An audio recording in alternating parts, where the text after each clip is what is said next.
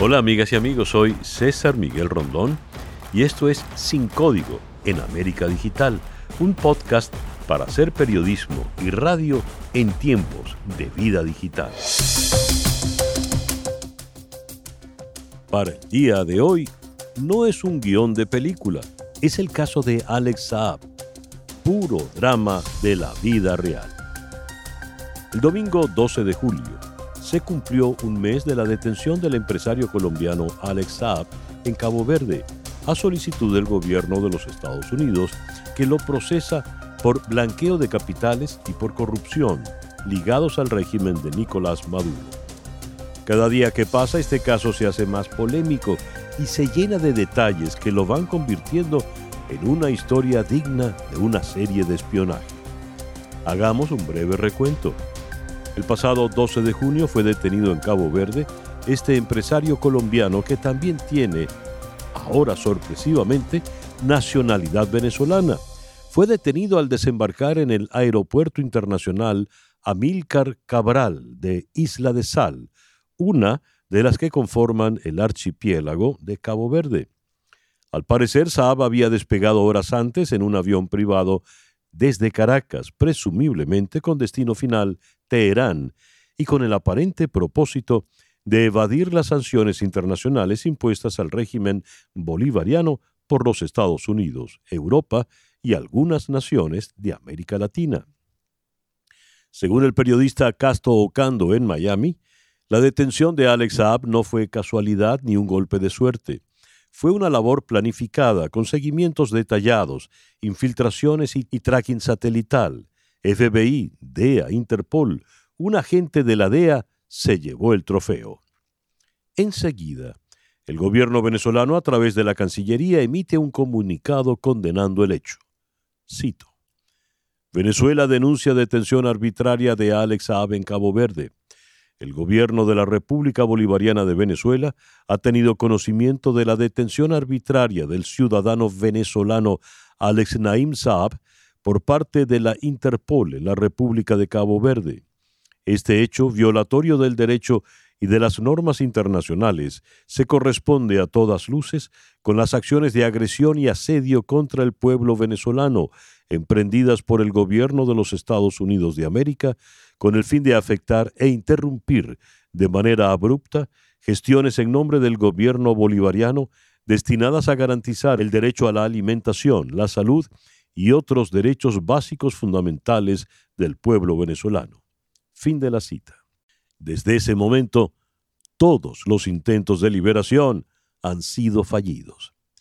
Se ha comentado en algunos medios que las autoridades de Cabo Verde habían aceptado expulsar a Saab y ponerlo bajo custodia de los Estados Unidos, pero se dice también que Rusia habría ejercido presión para que esto no fuera así. Venezuela había señalado que Saab es ciudadano venezolano y un agente del gobierno venezolano que se encontraba en tránsito para volver al país. A pesar de este y otros alegatos, a Saab le fue negado el habeas corpus que la defensa del empresario había solicitado en dos ocasiones. El empresario Saab había sido transferido a la isla de San Vicente, en la cárcel de Riberiña, donde llevaba varios días recluido, y el pasado viernes 3 de julio, en horas de la noche, fue regresado a la isla de Sal por motivos de seguridad, según declararon fuentes policiales de Cabo Verde. A principios del mes de julio, el propio Alex Saab solicitó ser evaluado por un psiquiatra. Aseguró que quería dejar constancia de que se encontraba en óptimas condiciones y de que no va a intentar suicidarse. Así lo reseña un artículo publicado en el diario El Tiempo de Bogotá. Teme que lo asesinen y que parezca que se quitó la vida, dijo un antiguo allegado al barranquillero al diario bogotano. Muchos especuló en ese momento que la presencia del empresario en Isla de Sal, sede del principal aeropuerto del archipiélago, podría constituir un primer paso hacia su rápida extradición a los Estados Unidos. Sospechas que pusieron en alerta al gobierno de Venezuela, que continúa haciendo lo imposible por la liberación del empresario colombiano, ahora también venezolano, no solo financia la defensa, y tan es así que el canciller Arriaza se ha visto en la necesidad de suplicar por su liberación.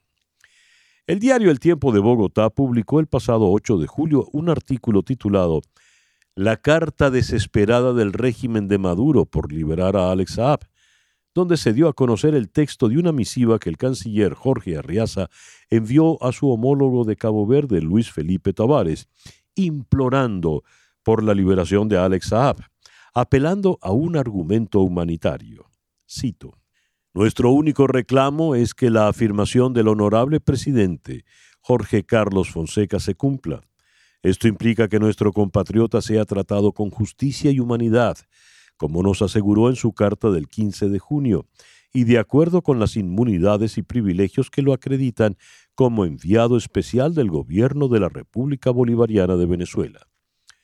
Más adelante, Jorge Arriaza dice en la carta, Señor, debo agregar a lo anterior que ayer, para nuestra sorpresa, se nos informó que el señor Saab fue trasladado del centro de detención en la isla de Sao Vicente a la isla de Sal sin que el embajador o sus abogados locales fueran informados. Este hecho y las razones para la transferencia llaman mucho nuestra atención, ya que fue precisamente en la isla de Sal donde el señor Saab denunció, como se registró el caso ante la justicia de Cabo Verde, que fue objeto de agresión física y robo por parte de algunos agentes de policía, después de su arresto el 12 de junio. En este último punto, solicito que se autorice el, traslado del embajador Alejandro Correa de Praia a la isla de Sal, para que pueda consultar directamente con el señor Saab su estado actual y el motivo de su traslado. Fin de la cita a la carta de Arriaza. Pero nos preguntamos, ¿qué supone esta carta? Vamos a Bogotá.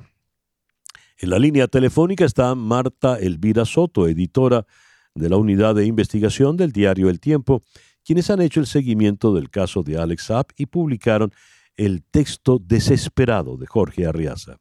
Marta Elvira, gusto en saludarte. El placer es mío. Buenos días para ustedes.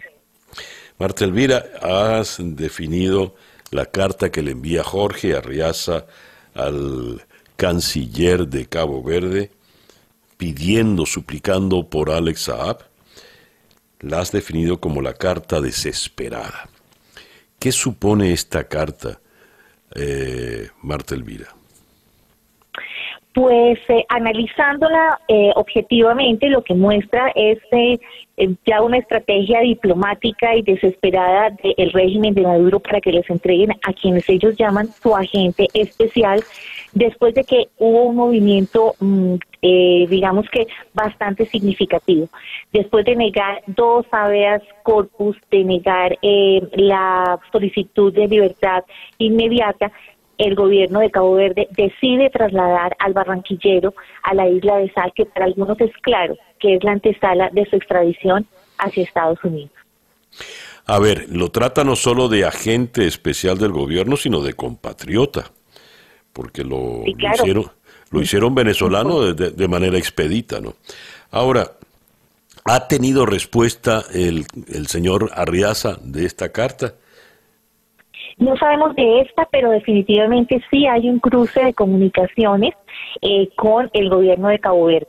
No solo el presidente de Cabo Verde terminó admitiéndole a los medios locales que nunca en su historia había recibido tantas llamadas de mandatarios, sino que además Arreaza eh, menciona en su carta una comunicación del presidente en donde dice que eh, les eh, garantizó que se iban a aplicar las leyes y pues no solamente de Cabo Verde sino también internacionales en torno a lo que llaman como usted muy bien lo dice su compatriota y pues un agente un enviado especial del gobierno de la República Bolivariana de Venezuela. Marta Elvira a ver eh, se sorprende, se preocupa, está en un tono muy, muy suplicante. Eh, Arriaza le insiste, le dice señor y tal, y le pide para que el embajador venezolano Alejandro Correa lo pueda ver en Isla de Sal. ¿Por fin Alejandro Correa pudo ver a, Alex Saab? En este momento no, no le puedo contestar esta información. A donde, hasta donde tenemos entendido, la respuesta es no. Mm. Ni ellos ni tampoco la familia de Saab, que también mandó una carta en un tono muy similar, en donde también está suplicando la libertad inmediata, negando los cargos que se le están elevando en Estados Unidos y diciendo que simplemente él estaba en una misión humanitaria para llevar comida y medicamentos a Venezuela de cara a la pandemia del coronavirus. ¿Qué nos dice de este abogado que está supuestamente defendiendo a Saab, el doctor Rutzel Silvestre J. Marta?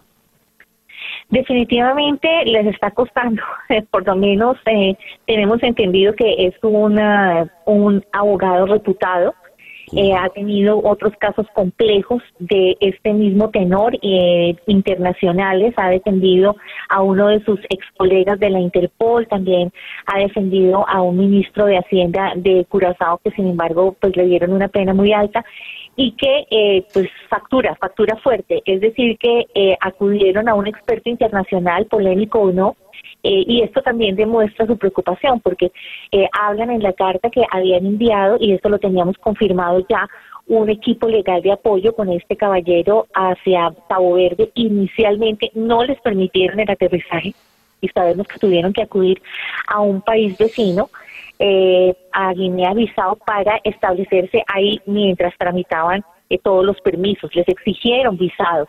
Después de eh, haber aprobado los documentos, sabemos que tuvieron una, un acercamiento con SAP, pero directamente el abogado no. Si ya les permitieron reunirse, si ya les permitieron por lo menos algún tipo de comunicación, no lo sabemos, pero acuérdese usted, el propio SAP pidió que se le hiciera una valoración médica y psiquiátrica para dejar constancia que él no intentaría en ningún momento suicidarse. A ver, ya que entramos en el tema del suicidio, ¿quién podría estar interesado en suicidar a, Alex Saab? Me encanta su frase. Pues mire, eh, circuló una versión en Cabo Verde diciendo que había una recompensa para extraer de Cabo Verde a el barranquillero, a Alex Saab, y digamos que el resto de la instrucción era vivo o muerto.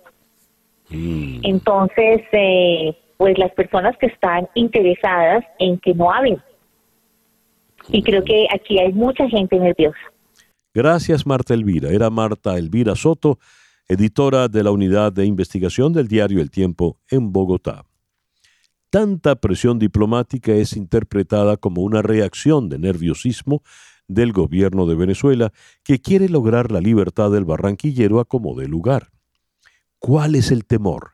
¿Por qué tanto interés en este personaje? Ya en nuestro episodio titulado La búsqueda del tesoro, las cuentas de Maduro en el exterior, realizado a pocos días de la detención, el periodista Joseph Polisuk nos daba su opinión al respecto. Todo apunta que detrás de el señor Alexa Saab y sus cuentas bancarias se puede seguir la pista de buena parte de la corrupción bolivariana y no solamente del gobierno, sino del propio Nicolás Maduro. De otra forma no se explica la cantidad de contratos que ha recibido durante el gobierno de Maduro.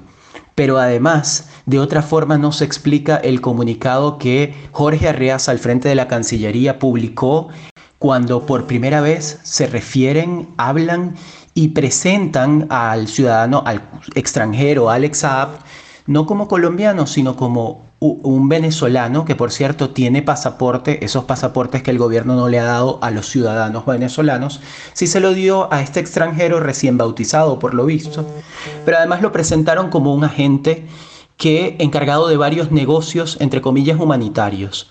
Hay que recordar que uno de esos grandes negocios fue la reventa con sobreprecios de leche de mala calidad eh, que el gobierno hoy presenta como casos humanitarios. Múltiples riesgos rodean este caso. Así lo indica un artículo publicado por The New York Times con la firma de dos periodistas de Armando.info, Eval Schaffenberg y Roberto Denis. Cito. Los recursos económicos que Saab y sus secuaces son capaces de movilizar, además de las presiones que pueden ejercer los aliados internacionales del régimen de Maduro, como Cuba, Rusia y China, hacen temer no solo que las cortes locales fallen en favor del reo sin considerar las abrumadoras evidencias en su contra, sino que existe la posibilidad de fuga. Fin de la cita. Hacia finales de junio, específicamente entre el 26 y el 30, un avión de PDVSA aterrizó en Bissau con un grupo de pasajeros que aparentemente incluía agentes de operaciones especiales y este grupo se aloja en un cuartel militar. ¿Qué pretendían? En un reportaje publicado por Armando.info el viernes 10 de julio, en colaboración con el diario Expreso de Lisboa, se ofrecen versiones que permiten bosquejar las inusuales razones para los movimientos de la aeronave que le llevaron del Caribe al África Occidental. ¿Qué hay detrás de este vuelo señalado por Estados Unidos como sospechoso? ¿Se iba a llevar a cabo una misión de rescate del empresario? Abordemos el tema con Roberto Denis, uno de los periodistas de Armando Info que firma este reportaje. Hola Roberto, gracias por atendernos en nuestro episodio de hoy. Buenos días, César Miguel.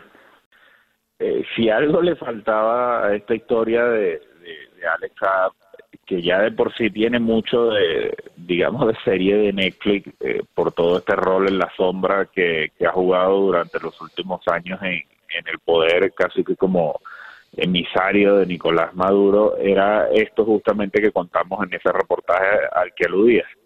Em, bueno, la información que tenemos es que em, todo fue un tanteo, eh, una especie de, medidas desesperadas eh, y movimientos desesperados que se organizaron desde Venezuela eh, para intentar, em, bueno, ver de cerca cuál es la situación del señor Alex en Cabo Verde. Recordemos que Jorge Reaza, el canciller de Maduro, se ha quejado de que ni siquiera se lo ha, eh, un funcionario del gobierno venezolano lo ha podido visitar o ver, em, eh, que tuvo, digamos, estas dos etapas, ¿no? Una eh, con este avión de PDVSA, de matrícula de PDVSA, que por cierto previamente había estado en Cuba, salió de Venezuela, estuvo un par de días en Cuba y de allí fue que terminó en Guinea-Bissau, a unos mil kilómetros de Cabo Verde eh, y un avión ruso de carga que estuvo también unas dos semanas en ese mismo aeropuerto de Guinea-Bissau y que finalmente terminó volando a Venezuela el 5 de julio. Eh, hay dos versiones, digamos, que pudimos reconstruir junto con, con la gente del diario El Expreso de Lisboa, el Expreso de Lisboa, y es una que de ese avión que salió de Cuba eh, viajó personal de inteligencia, así como cubano, venezolano y un emisario del propio Nicolás Maduro, eh, así como posibles cantidades de dinero en efectivo, porque lo que estaba en mente era ver si a través de soborno eh, se podía, digamos, extraer al señor Alex de, de su detención. Eh, lo más reciente que supimos es que al final eh, tanto el avión de PDVSA como este avión ruso, eh, que también estuvo allí en el aeropuerto de Guinea-Bissau, los dos regresaron a, Venezuela eh, y en principio la operación quedó, digamos, en stand-by o no dio resultado. Recién, eh, este fin de semana, Roberto, Carla Angola brindó una información que se reprodujo mucho en redes, donde ella daba cuenta de un avión que había aterrizado en Maiquetía proveniente de Cabo Verde, donde vendría, eh, según dijo Carla, eh, Alejandro Correa Ortega, el embajador de Maduro en Cabo Verde, para decirle personalmente a Maduro, fracasamos, no hay manera de evitar la extradición. ¿Qué sabes de esto, Roberto? En efecto, el día sábado, eh, además de esto que contábamos en el reportaje, el día sábado aterrizó otro avión eh, que vino desde Cabo Verde eh, hasta Maiquetía, que fue desde Cabo Verde hasta Maiquetía. yo no he podido, digamos, confirmar quién iba en ese avión. no sé, digamos, esa versión que, que, contaba allí en redes, yo también la vi de, de la periodista Carla Angola. Eh, lo que sí está muy claro es que el, proceso de extradición está en marcha, es cuestión de que termine en un par de semanas lo que es el proceso como tal de extradición, es decir, que debe comunicarse cuál es la decisión eh, de las autoridades de Cabo Verde. Eh, a partir de allí, el equipo legal del señor Alex ha anunciado que, bueno, si se, si se aprueba la extradición, eh, darían una pelea legal que están dispuestos a llegar a la, a la Corte Constitucional de Cabo Verde incluso para, para apelar esa, esa posible extradición, lo cual parece anunciarnos que este proceso todavía puede demorar semanas. Pero digamos que en sintonía con, con lo que señalaba Carla, pareciera que todo está encaminado a que el sistema judicial de Cabo Verde termine aprobando eh, la extradición del señor Alex Saab. Es evidente la presión que hay, es evidente que el chavismo está pensando no solo en vías diplomáticas, como lo contábamos en este reportaje, y hasta que finalmente Alex Saab no sea extraditado o termine y termine en los Estados Unidos, eh, yo creo que tenemos que ser que ser cautos, pero como digo, eh, todo parece indicar que, que, el proceso está avanzando y que ese va a ser el final de Alex Saab. Ahora, eh, quisiera reparar en, otro detalle. Cuando se habla de las vinculaciones del oro, eh, hablamos de una novia de Alex Saab, una muchacha muy joven de veintitantos años, cuyo concuñado, el, es decir, el novio de su hermana es el que termina manejando el oro, un muchacho italiano de veintitantos años también, veinticuatro, veinticinco años. A ese nivel de eh, superficialidad en las relaciones, a ese nivel de, juventud, están, eh, está la situación. Es decir, este grupo de jóvenes italianos son los que terminaron manejando el oro, que en definitiva era de Venezuela vía Alex Saab.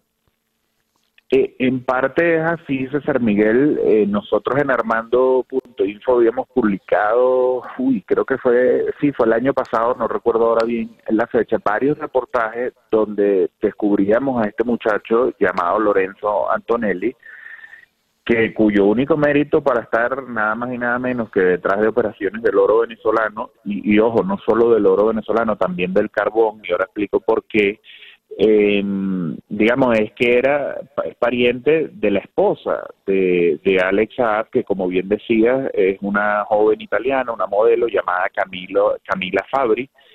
Tanto a Camila Fabri como a este joven Lorenzo Antonelli, el año pasado, en noviembre del año pasado, las autoridades italianas, eh, como parte de esta investigación internacional contra Alex Saab, congelaron bienes en Roma eh, por alrededor de 5 o 6 millones de euros, incluyendo un apartamento en una zona muy exclusiva de Roma. Eh, pero lo increíble es que Lorenzo Antonelli eh, es el hombre que está detrás de las supuestas empresas turcas, que al final son fachadas, que firmaron una alianza en 2018 para crear una empresa mixta, primero con Minerven, la empresa estatal venezolana encargada de manejar todo lo relacionado con el oro, y con Carbones del Zulia, una empresa eh, encargada de la explotación y comercialización del carbón desde, desde minas en el Zulia eh, eh, para, bueno, para tanto el mercado interno como para exportación. Y al final, con la supuesta fachada de esta alianza política que tiene Maduro con Turquía, de estos acuerdos binacionales, lo que se hizo fue cederle eh, al señor Alex eh, viene de la República hasta ese nivel. Eh, y bueno, Saab lo que hizo fue colocar a esta persona, imagino que es porque, bueno, sencillamente al ser eh, familiares de confianza, pero además porque este joven tiene residencia en los Emiratos Árabes Unidos, una jurisdicción que Alex ha usado mucho para registrar compañías, eh, y parecía que bueno este joven al final lo que sirve es para poner una firma y, le es útil digamos en su en sus intereses y en su y en sus objetivos de controlar el, el oro venezolano pero como digo como digo también el carbón. Y lo insólito es que bueno, después el gobierno, después de la detención, el gobierno de Maduro dice que este señor Alex es agente del gobierno. Mm. Entonces, bueno, ¿cómo es que un agente del gobierno conecta familiares a manejar recursos de la República? ¿O cómo es que un agente del gobierno eh, se firma a sí mismo contratos eh, de cientos de millones de dólares y que, bueno, nadie en Venezuela diga nada, eh, me refiero a alguna autoridad, entre comillas, autoridad, ¿no? Increíble. Sí, increíble de verdad. Roberto, te agradezco mucho pues que nos hayas atendido en la mañana de hoy. Gracias a ti, César Miguel, es un gusto. Era Roberto Denis, periodista de Armando.info desde la ciudad de Bogotá. Los hechos curiosos o sospechosos alrededor del caso de Alex Saab no cesan. ¿Qué pasará? ¿Se llevará a cabo la extradición? ¿Terminará Saab en Venezuela o en un destino desconocido bajo tierra? Los venezolanos tenemos la esperanza de que, de una vez por todas, se haga justicia. Y bien, así hemos llegado al final de nuestro podcast por el día de hoy. Esto es Sin Código en América Digital, un podcast para hacer periodismo y radio en tiempos de vida digital.